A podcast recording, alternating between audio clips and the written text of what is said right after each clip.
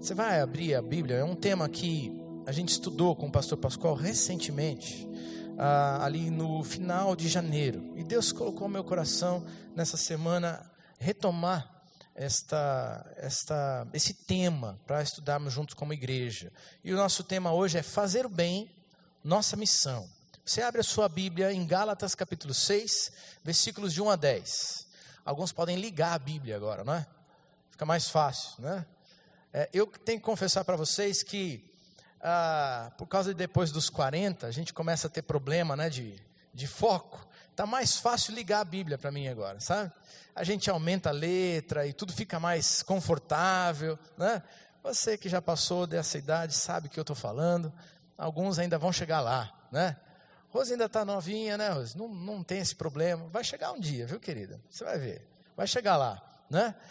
Abre lá a Bíblia em Gálatas capítulo 6, versículo de 1 a 10. E nós vamos ler juntos aqui. Então vamos meditar na palavra de Deus. Diz assim, a Bíblia na versão aqui onde eu estou, acho que nova versão internacional. Irmãos, se alguém for surpreendido em algum pecado, vocês que são espirituais deverão restaurá-lo com mansidão. Cuide-se, porém, cada um, para que também não seja tentado. Levem os fardos pesados uns dos outros, e assim cumpram a lei de Cristo. E se alguém se considera alguma coisa, não sendo nada, engana-se a si mesmo. Cada um examine os próprios atos, e então poderá orgulhar-se de si mesmo, sem se comparar com ninguém.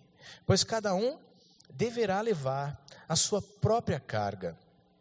E o que está sendo instruído na palavra, partilhe todas as coisas boas com quem o instrui. Quem eh, não se deixe enganar, porque de Deus não se zomba, pois o que o homem semear, isso também colherá. Quem semeia para a sua carne, da carne colherá para a destruição. Mas quem semeia para o espírito, do espírito colherá para a vida eterna. E não nos cansemos de fazer o bem, pois no próprio tempo colheremos, se não desanimarmos. Portanto, enquanto temos oportunidade, façamos o bem a todos, especialmente aos da família da fé.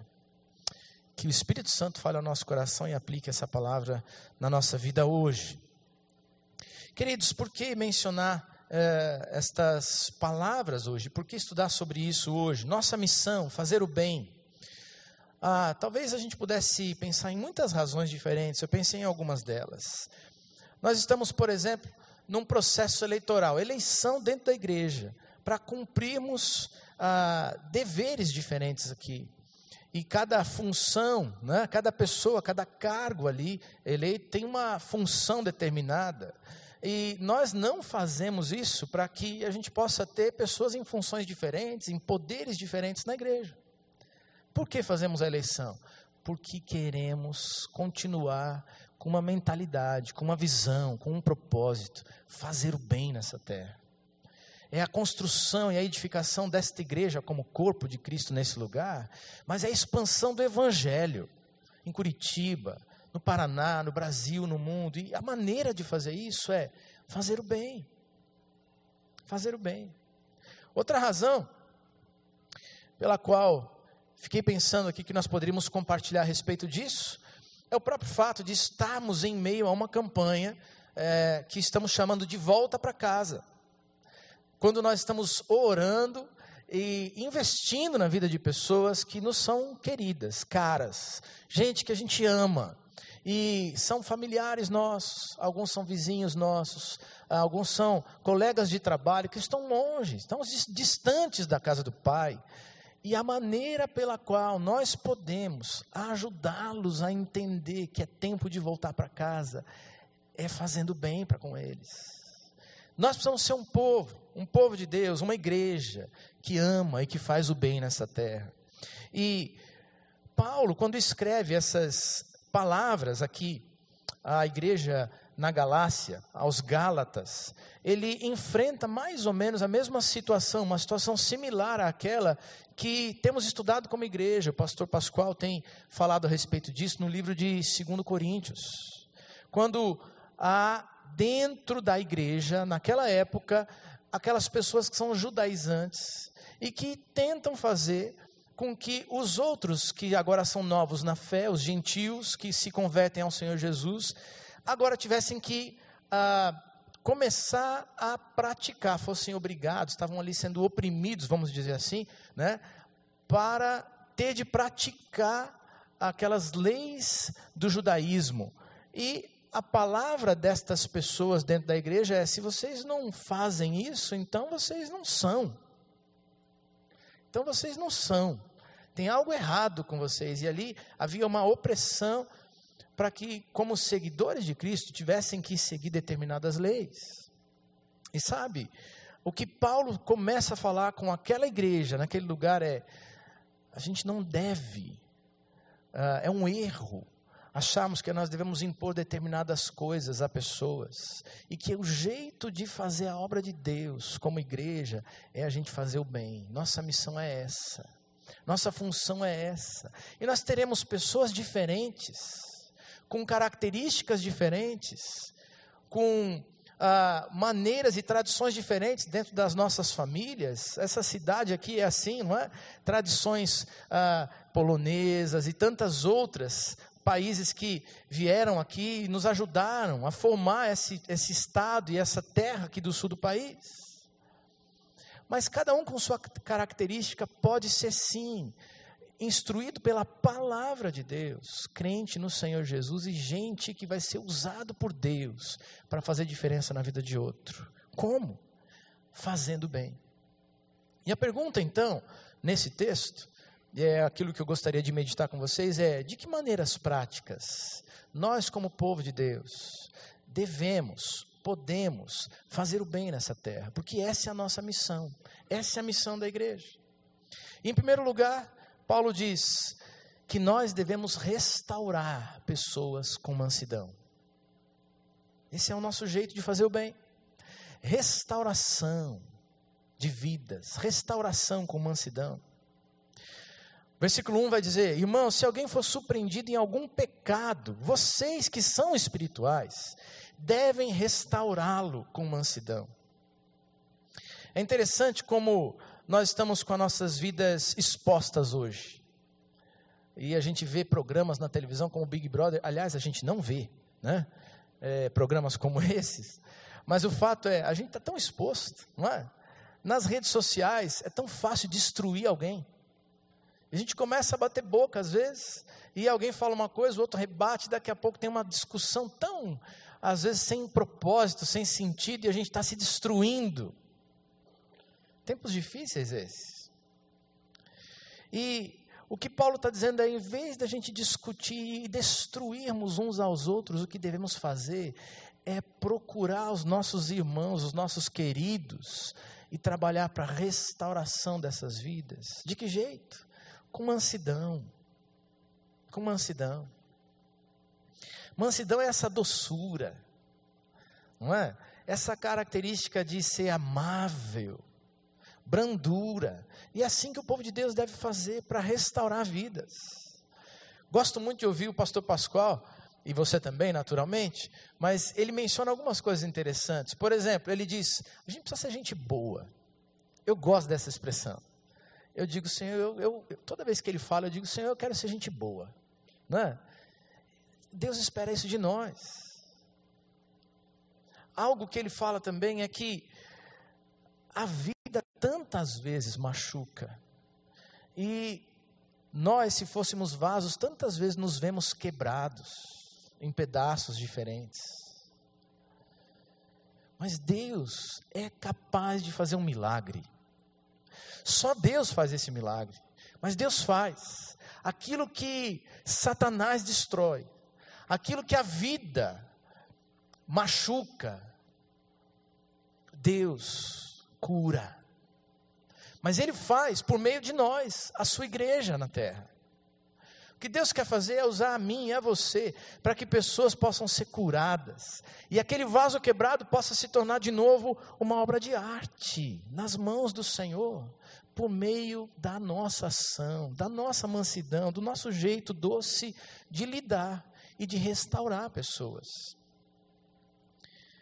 Nós precisamos tratar com amor e com cuidado aqueles que se machucam. Eu fico me lembrando da minha juventude. Aliás, juventude não, eu era criança. E eu gostava de é, esportes, gosto até hoje, só não sei praticar nada. Né?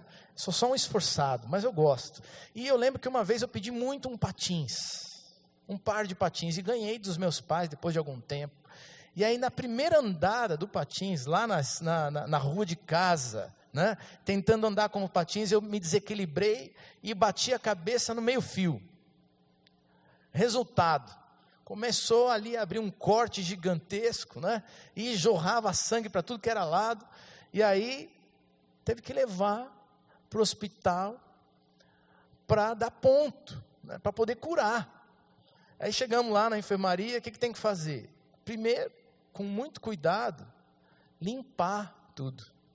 Depois, teve que raspar ali o cabelo, naquela parte, para que a gente pudesse dar o ponto direitinho. E aí os pontos foram dados com atenção, com carinho, e depois a restauração e a cura vem. É verdade que eu tive que ficar um tempo ali com um buraco na cabeça de cabelo, né? Meio estranho, mas é o cuidado para que a gente possa ter cura. Da mesma maneira, Deus espera que a sua igreja trabalhe na vida das pessoas com mansidão. Não significa não apontar o erro. Não sei se você percebeu isso no texto. A Bíblia diz que se alguém está em pecado, restaure com mansidão. Nós não seremos um povo que simplesmente aceita tudo o que está acontecendo aqui, porque há princípios da palavra, há verdade na palavra de Deus que devemos seguir que é o melhor, que abençoa a vida da gente. Mas, como igreja, precisamos aprender a fazer isso com amor. Mateus 9, 12 diz: ouvindo isso, Jesus mesmo disse: não são é, os que têm saúde que precisam de médico, mas sim aqueles que estão doentes. Também disse em Mateus 18, versículo 11: O filho do homem veio para salvar o que estava perdido. E nós, como povo de Deus, neste tempo, precisamos ser aqueles que restauram e que restauram com amor. Quero repartir uma preocupação no meu coração. Nós vamos, daqui a duas semanas, aliás, já estamos orando por aqueles que precisam voltar para casa. Lembra disso? Quem está orando por isso aqui? Deixa eu ver.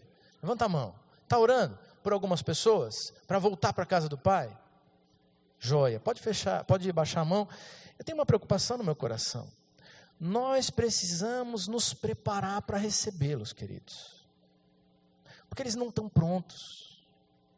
Eles não vêm limpinhos. Eles estão no nosso coração e estão no coração do nosso Deus, em primeiro lugar.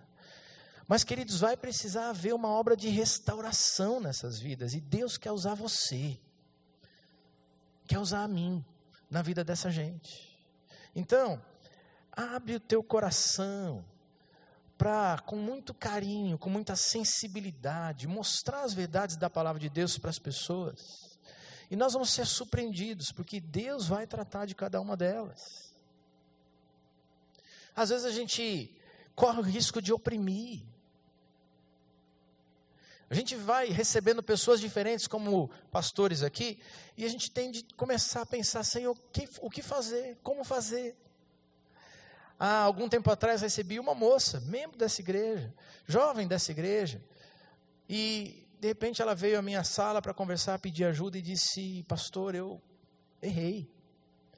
E eu não estou casada, mas eu fiquei grávida. O que fazer? E nós precisamos dizer aquilo que está errado. Mas nós precisamos abraçar e estender a mão e ajudar. Porque a vida machuca, mas Deus quer curar e quer usar a nossa vida para curar. Outro dia comecei a conversar com uma outra pessoa que veio para cá dizendo: Eu sei dos meus erros, não consigo vencê-los e preciso de ajuda. E eu comecei a, a pensar o que fazer. Como, como estrutura que temos como igreja, naturalmente eu olhei e disse assim: Olha, tem um ministério para você, tem um lugar que eu gostaria de te encaminhar. Não fiz errado. Eu disse: Tem o CR, tem gente que conhece o CR, né? O Celebrando a Restauração. Eu falei, olha, o CR é um lugar que vai ser instrumento de bênção na tua vida, e é um lugar que vai ser muito especial. Fiz a propaganda, e aí ele disse assim: eu não estou pronto para repartir com muita gente. Será que você não pode, você, tratar comigo durante algum tempo? Eu falei, Senhor, e agora? Né? Falei, ok, vamos lá, vamos orar. E aí começamos a conversar, e ele tem vindo, a gente tem conversado, e é tão interessante, porque semana após semana, encontro após encontro, a gente vê a restauração do Senhor num processo lindo, sendo vivido naquela vida.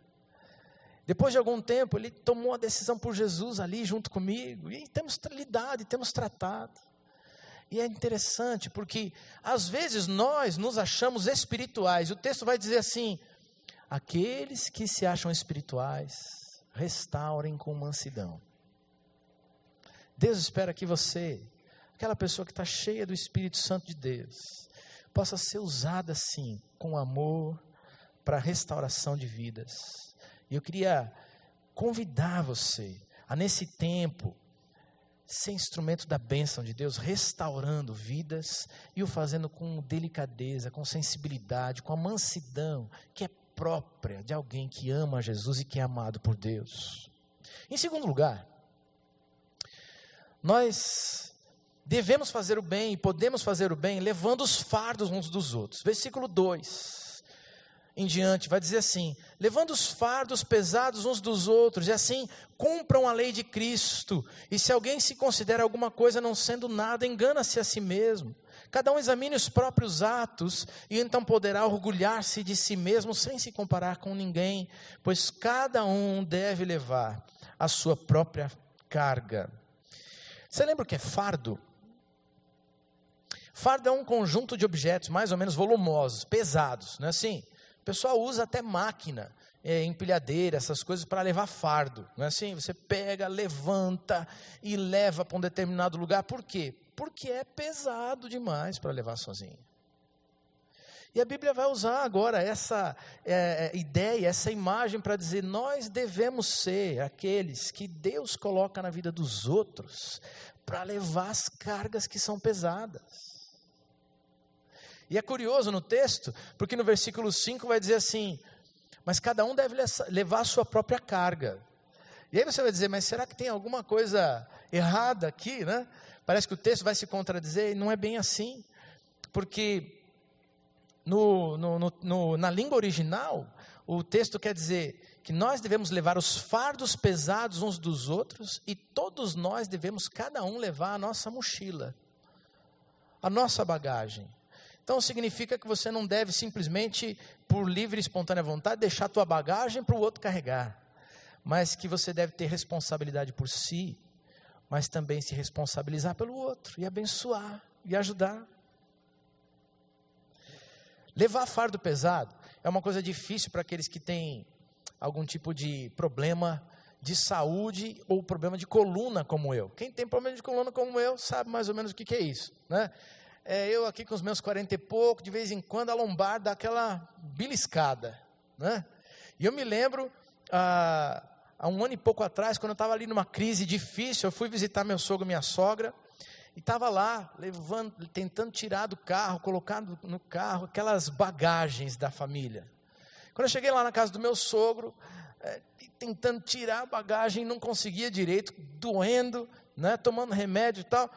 Aí meu sogro, com uns vinte e poucos anos a mais que eu, falava, vem cá, deixa eu te ajudar nesse negócio. E tira a mala do carro. E eu falei, rapaz, estou velho demais. Está difícil esse negócio. Mas que gostoso a gente ver isso, porque família é assim. O sogro olha, e alguns iam dizer assim, mas genro não é parente, né? Mas o sogro foi lá, olhou para o genro e disse assim: Vem cá, eu quero ajudar você. E aí pega a mala do carro e ajuda a levar. É assim que família deve agir. Deus espera que você seja aquele e aquela que Ele mesmo separou para ajudar a levar algumas cargas pesadas, e algumas são muito pesadas. Tem gente perto da gente que está sofrendo. E Deus espera que você possa aliviar a dor, aliviar o peso. E é desse jeito tão sublime que Deus vai tocar vidas e vai transformar vidas. Agora, é sublime, mas você também tem que carregar o peso, entende? Você vai arregaçar a manga e vai ajudar a carregar alguns pesos da vida do outro. E é isso que Deus espera da gente. Quando a vida vai ficando pesada, o povo de Deus deve, deve, o povo de Deus deve levar o peso uns dos outros. E é curioso como a Bíblia mostra isso em textos diferentes. Eu separei alguns aqui, só para que você possa ter noção. Não sei se vai aparecer na tela, mas eu coloquei alguns aqui. Por exemplo, João 13, 34, vai dizer assim: amem-se uns aos outros. Vamos passar por alguns aqui. Romanos 15, 73 vai dizer: aceitem-se uns aos outros. E às vezes é tão difícil aceitar o outro como ele é. 1 Coríntios 12, 24 e 25 vai dizer assim: tenham igual cuidado uns com os outros. 1 Tessalonicenses 5,11 vai falar que nós devemos ajudar o outro a crescer. Vai dizer: edifiquem-se uns aos outros no Senhor. Colossenses 3, 16 ensinem uns aos outros. E aqui dois que eu gosto demais. Hebreus 3, 12 e 13. Encorajem-se uns aos outros. Quem não gosta de ser encorajado nessa vida? Eu preciso tanto de encorajamento e você também. Mas Deus espera que você seja instrumento para que alguém possa ser encorajado nessa vida. E para terminar ali, Romanos 15, 14, aconselhem-se aconselhem-se uns aos outros. Sabe, queridos, os nossos fardos às vezes são pesados e a gente precisa ajudar, de fato. Eu me lembrei aqui de uma palestra, de uma palestra que a gente assistiu nesse último summit. Alguns estavam conosco aqui. E eu vi uma é, grande executiva do Facebook dando uh, uma palestra e, e compartilhando conosco sobre um momento muito delicado da vida dela ela perdeu o esposo. E no meio daquela situação, uma grande executiva, ela disse que ela não conseguia ter alegrias. E ela não conseguia lidar com a vida, os filhos ali, ela não sabia o que fazer, não sabia como retomar. E ela tentava ir para as reuniões de trabalho e às vezes ficava brava com os outros, sem motivo. E aí, a pessoa que era entrevistadora naquela palestra diz assim: O que você aprendeu com a dor, com esse momento difícil e como você superou. Ela disse: Bem, eu aprendi e superei tudo com a ajuda de pessoas. Ela disse: Meu cunhado, o irmão do meu esposo falecido, um dia me ligou e disse: Você tem direito de ser feliz.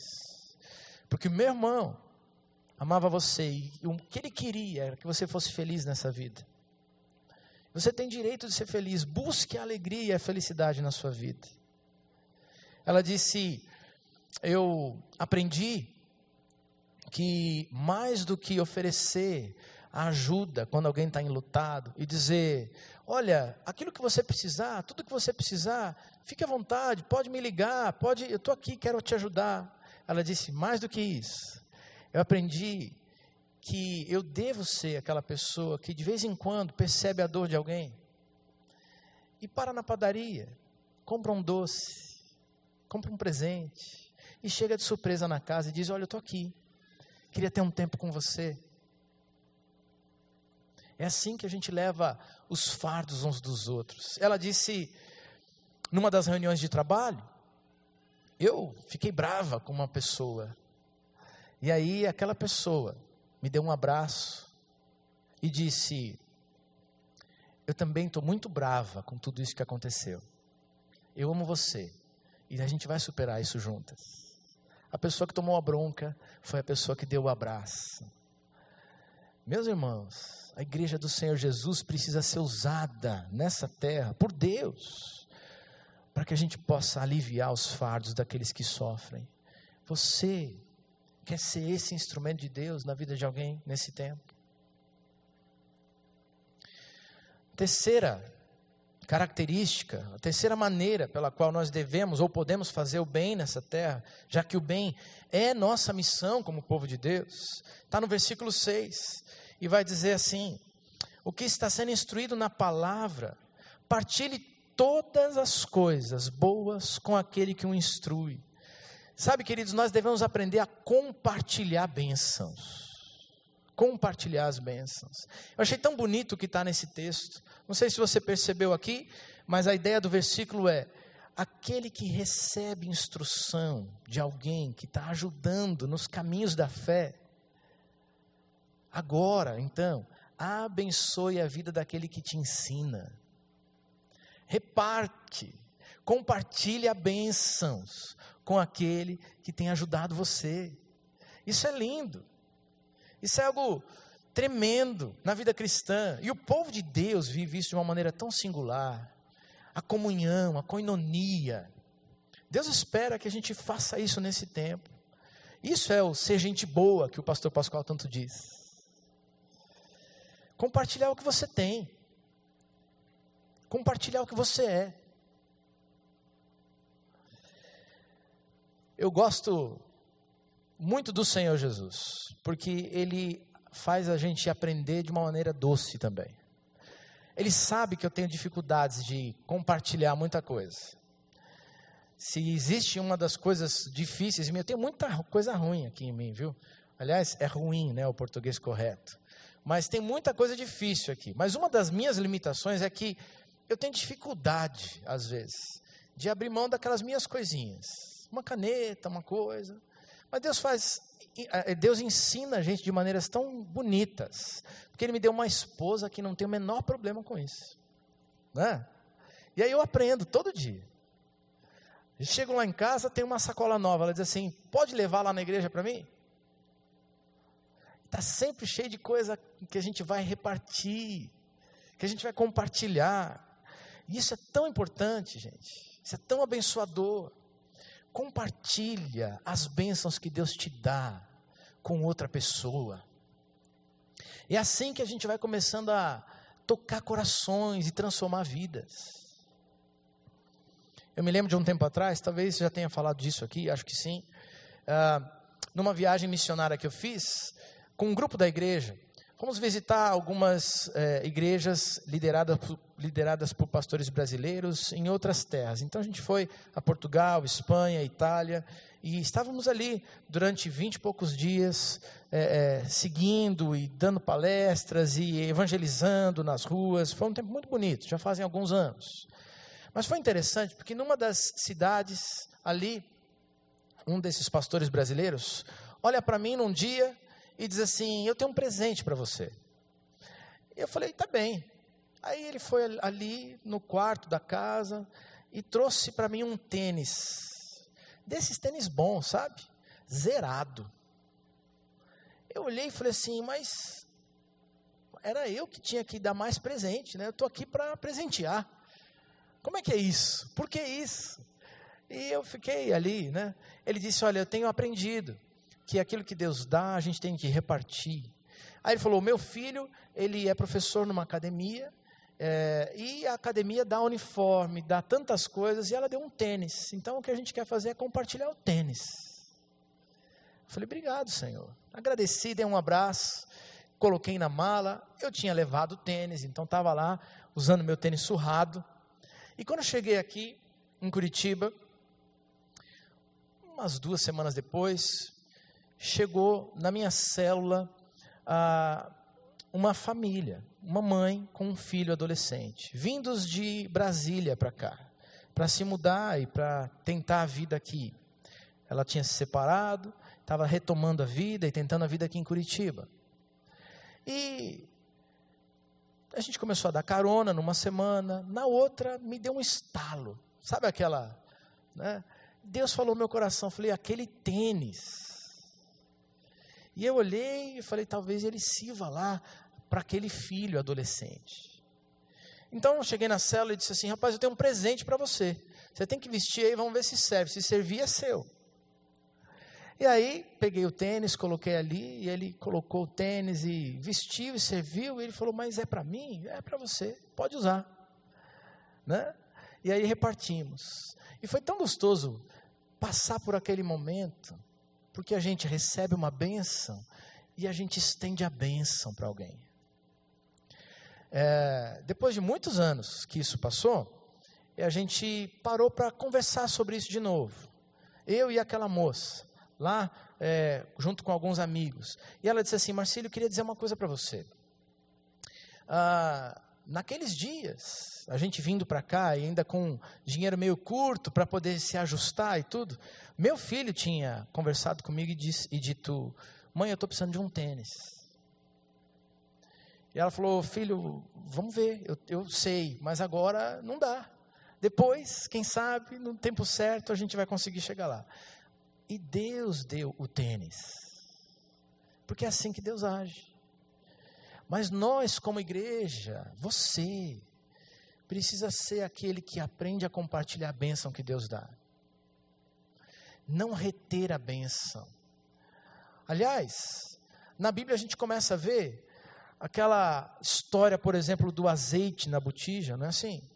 Que quando acaba a vasilha, acaba o azeite. Mas enquanto a gente está distribuindo vasilha, enquanto a gente tem vasilha, o Senhor vai enchendo com o óleo da, da bênção, da graça, e a nossa vida vai sendo abundante no Senhor, e a gente vai podendo repartir a bênção com outras pessoas. Se você começar a reter a bênção, a bênção vai parar.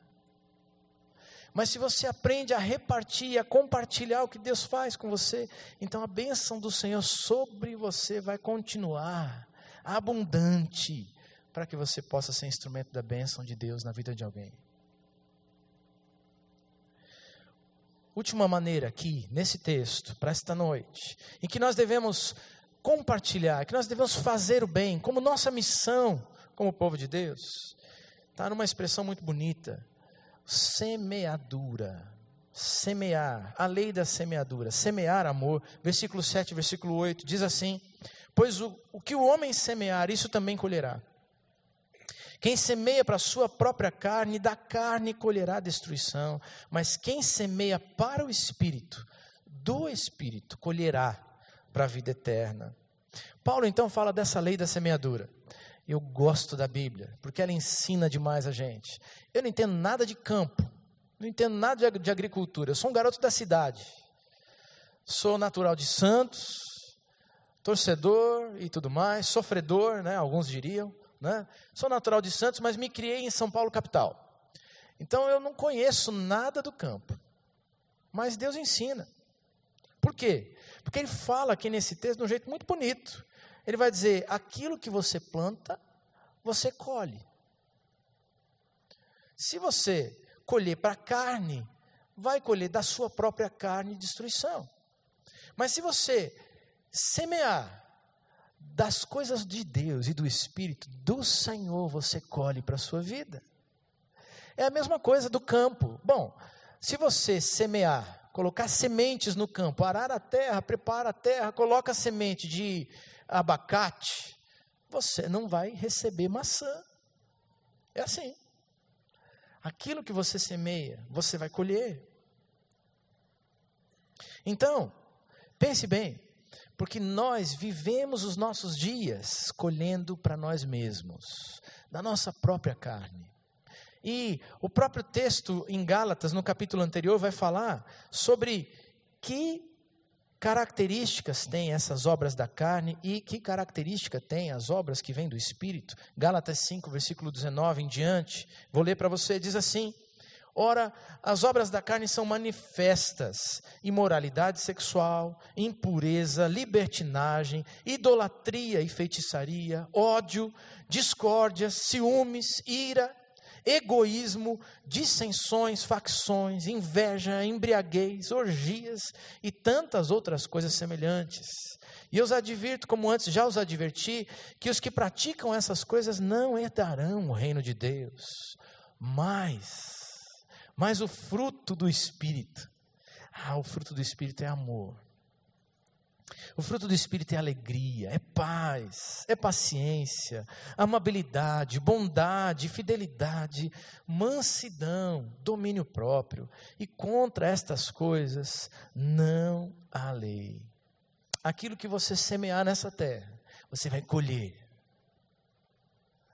E você pode escolher se você vai continuar semeando das coisas para si mesmo e delas receber a recompensa vai trabalhar e vai suar para determinadas coisas que talvez não tenham um valor eterno. E algumas delas são genuínas. A gente vai precisar de comida para comer, a gente quer um teto para morar, ok. Mas lembra que tem determinadas coisas que são obra da carne, do homem sem Deus, da vida anterior ao Senhor, que estas nós precisamos dizer não. E toda vez que você diz não para isso, mas sim para aquilo que vem do Senhor, então você vai colher aqui do Senhor, mas colher para a vida eterna. E sabe, eu creio, em nome de Jesus, que a gente não colhe na vida eterna coisa só para a gente, porque a gente vai poder perceber uma grande colheita das almas e das vidas que a gente vai abençoar aqui e que vão repartir o céu com a gente um dia lá. Deus espera que nós sejamos essa igreja que semeia, que planta o amor nessa terra.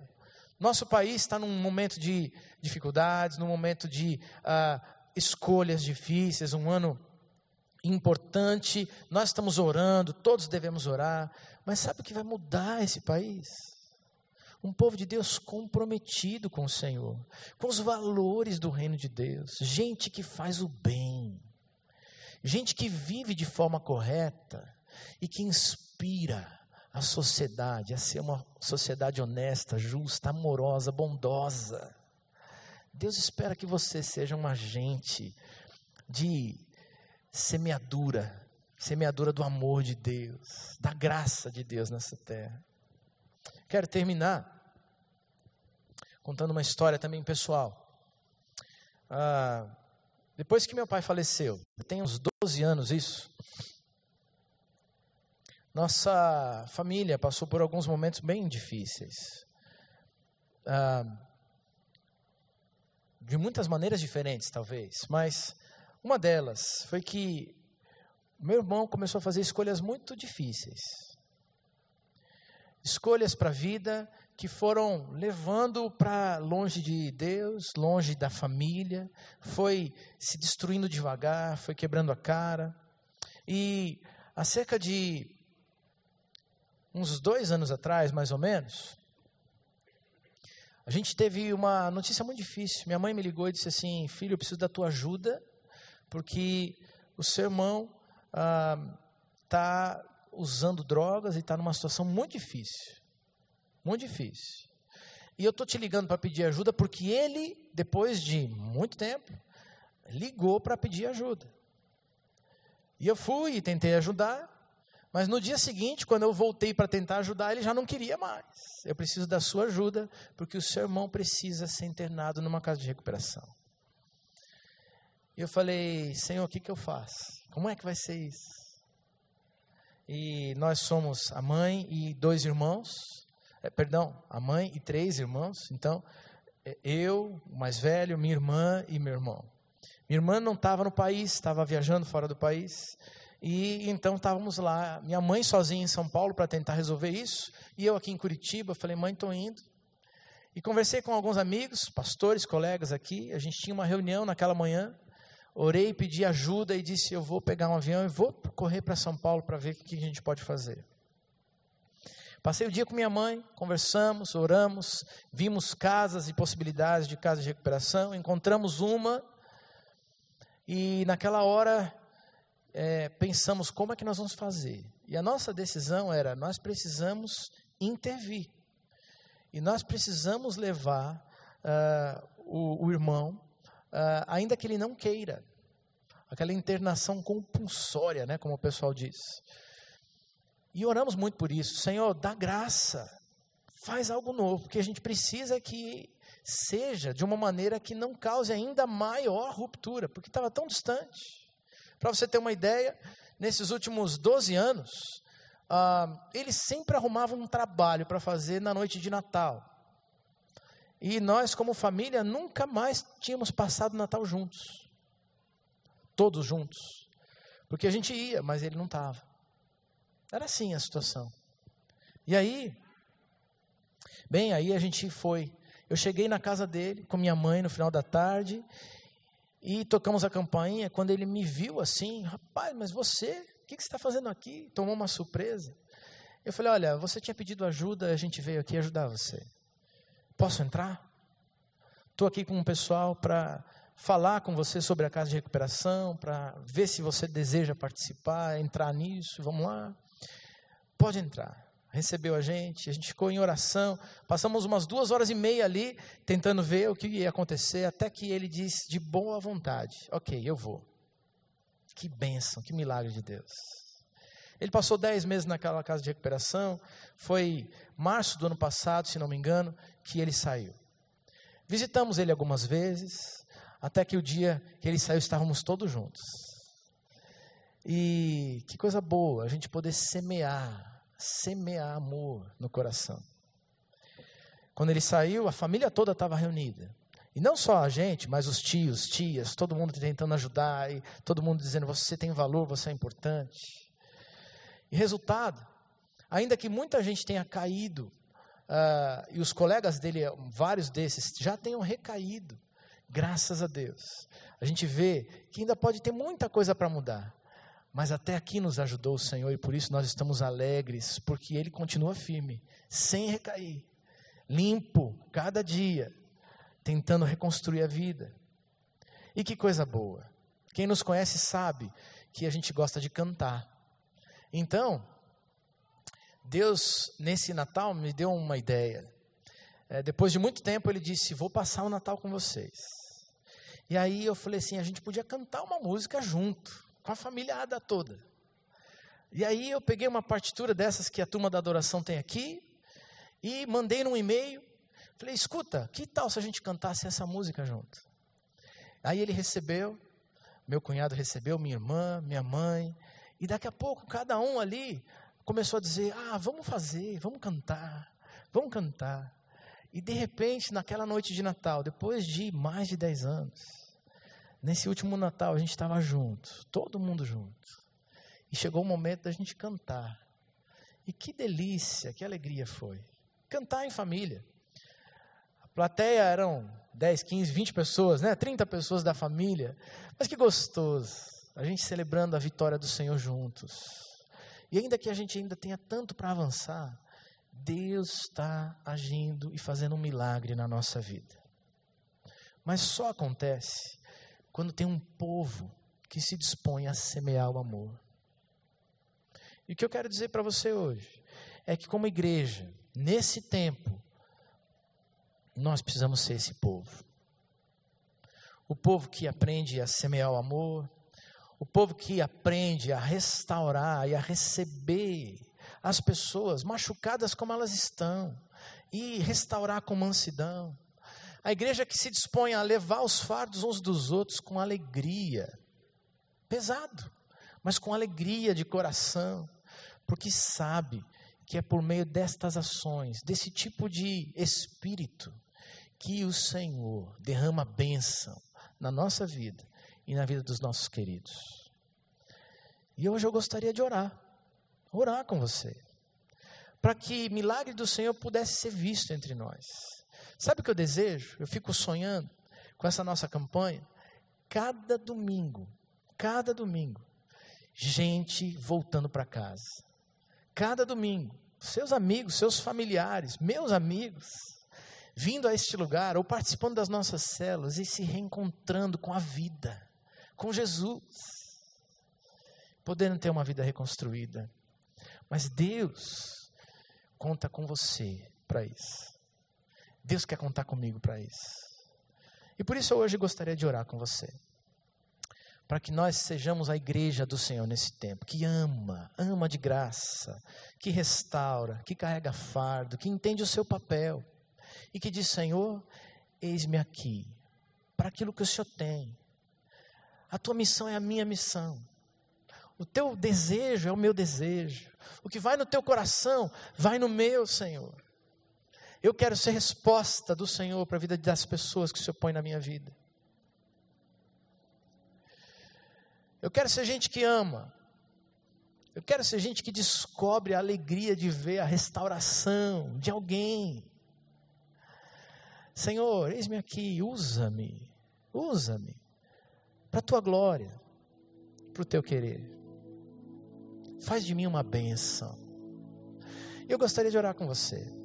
Se você ouviu essa palavra e se o Espírito de alguma maneira está falando ao seu coração, está aplicando isso ao seu coração, queria que você ficasse de pé no seu lugar, para que a gente possa dizer sim, Senhor, pode contar comigo. Esse é o nosso tempo juntos. Então você vai ficar de pé no seu lugar e nós vamos orar, porque isso é o que Deus espera de nós como povo de Deus aqui.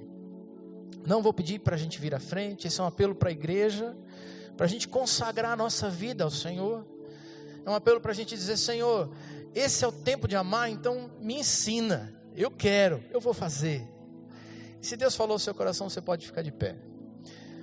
É aquilo que a gente faz respondendo ao Senhor. O Senhor merece resposta do nosso coração, porque Ele fala ao nosso coração. E assim a gente se coloca à disposição e diz: Senhor, faz, faz, para a tua glória. Nós vamos ver surpresas de Deus, nós vamos ver coisas lindas acontecendo na nossa vida, na vida das pessoas que a gente ama, coisas surpreendentes para a glória de Deus, amém? Feche seus olhos. Deus querido, muito obrigado pela tua palavra. Obrigado pelo teu espírito que fala ao nosso espírito. Obrigado pelos louvores, pelas orações, porque neste nesta casa de Deus, a casa de oração, um templo, nós nos encontramos contigo. E nós te agradecemos também, porque a tua palavra encontra lugar no nosso coração. Somos nós, Deus, as pessoas que precisam amar, como nunca amaram na vida. Somos nós, Pai, que precisamos aprender do Senhor para oferecer mais do que temos, mais do que somos. Quando nós nos colocamos de pé ouvindo palavras como essas, Deus, a verdade é que olhamos para dentro de nós mesmos e não vemos tantas vezes a mansidão que precisamos ter, a paciência, a disposição para levar os fardos dos outros. Ah, Senhor, capacita-nos, Pai. Dá-nos da tua graça, do teu espírito. Põe amor do Senhor no nosso coração. Para que esta igreja, esse povo do Senhor nesse tempo, ame como nunca. Ame as pessoas que o Senhor põe na nossa vida. Estejamos dispostos, Pai, a fazer o bem, Ó Deus, de bom grado, de boa vontade, com um sorriso no rosto, dá-nos palavras de graça e não de acusação. Ó Deus, nos ajuda a estarmos menos apegados, Senhor, às coisas e mais às pessoas que o Senhor ama. E assim usa a nossa vida na vida das pessoas que o Senhor quer restaurar. A verdade é que elas estão tão próximas de nós, são família conosco são lá de casa. Às vezes são da nossa vizinhança, ou do nosso emprego, do nosso trabalho. Mas, Senhor, elas estão tão perto de nós. Nos ajuda a não passarmos por elas mais insensíveis, com os olhos vendados para as suas necessidades. Põe no nosso coração o teu amor, nos ensina a ver como o Senhor vê. E Deus usa a nossa vida para a salvação, para o resgate, para a restauração, para a transformação destas vidas. Nosso desejo, Pai, é que tudo isso seja para a glória do Senhor. Nosso desejo é ver o céu um dia cheio dos nossos queridos ali. Oh Deus, não nos permita mais viver a vida de maneira insensível. Não nos permita mais desistir de cada um deles. Mas assim como o Senhor nunca desistiu de nós, que a gente continue investindo na vida dessa gente querida. Usa a tua igreja. Faz assim, Pai. E nos surpreende com frutos para a glória do Senhor e para a vida eterna. Nós oramos assim, no nome de Jesus. Amém. E amém. Amém. Fica de pé no seu lugar, nós vamos continuar adorando a Deus, vamos terminar esse culto nesse tempo tão especial de adoração. E que você seja uma bênção, faça o bem, ok?